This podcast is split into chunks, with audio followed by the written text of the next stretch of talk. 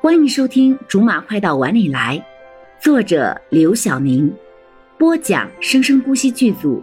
本作品由韵声文乐工作室全程赞助。第九十四章：苏风暴露，竹马表白。骄傲如他，现在却因为他想要的一个答案，让他拔掉了棱角。柠檬，罗少也不知道自己为什么会在这个时候叫出他的名字。我先走了。柠檬一步一步的有条不紊的走了出去，可是却忘记了自己连外衣都没有穿。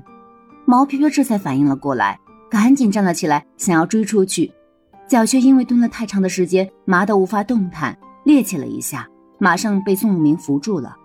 还不等毛飘飘跟宋武明说追，苏峰就最先反应过来了，用力的推了一把罗少，快吃呀、啊，哥！嗯。罗少拿起柠檬的外衣，就消失在了门口。毛飘飘眼睛都快放光了，盯着苏峰问：“你刚才叫罗少什么？”苏峰这才意识到自己说漏了嘴，赶紧打哈哈的说：“我叫他罗少啊， 我还能叫他什么呀？”你刚才说快去哥，你刚才叫罗少哥对吧？毛飘飘像是抓住了救命稻草一样，揪住这个问题不放。他把手搭在宋永明的胳膊上，扶我坐下。苏峰也想要上前帮忙，却被他喝住：“你给我站在那儿！”等毛飘飘像个老佛一样坐好之后，才又看向苏峰，说：“你跟罗少到底什么关系？”“我……我不能说。”“我劝你还说了，不然如果柠檬真的失去理智做了什么……”我到底是帮一下，还是在边上看着呢？说吧。苏峰低下头，握着拳头，视死如归的小声嘀咕：“我是他妹。”毛飘飘明明已经听见了，喜悦的表情已经明显的浮在脸上了，却还是一拍沙发：“大声点儿，听不见！”我说我是罗少的妹妹，他们是我姨，我我爸是他舅舅。哥。苏妹妹的已经仁至义尽了，天已经完全黑了。十一月的天还不算太冷，风却格外的厉，好像可以割破衣服一样的狠狠地打在身上。柠檬脚步不自觉地变快了起来，忘记了从哪里跑了出来，也不知道现在要跑到哪里去，只知道越远越好，不想停下来，不能停下来。柠檬。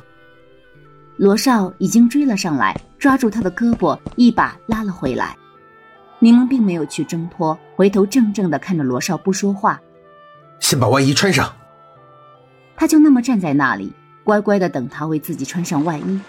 不知是桥下的水硬了，还是这风太厉了，他的眼睛竟然湿了。为什么让我等这么久？你说什么？告诉我，你早就爱上我了，是不是？你到底在说什么？柠檬半侧过身，不想让罗少看到他的表情，心下却慌了。你因为我有女朋友这么生气，不就是因为在乎吗？我是因为你有了一个这么差劲的女朋友而生气。柠檬说出这话，自己都想咬自己的舌头了。罗少果然笑了，把柠檬拉近自己。要自己承认有这么难吗？没有的东西，要我怎么承认？好，没关系。罗少就这么还把侧着身子的柠檬拢在了怀中。我爱你就可以了。柠檬僵直了身子，动也不敢动。本来还只是在打转的眼泪，就这么一点预兆都没有的流了下来。我爱你就可以了。罗少声音小的像是在说服自己。你，在呢。你在说什么傻话？我就是太傻了，才会让你受这么多委屈，才会让你流泪。不要生气了，好吗？你就是这么傻，就是因为他这么傻，才让他等了这么久。原来，自己竟是在等着吗？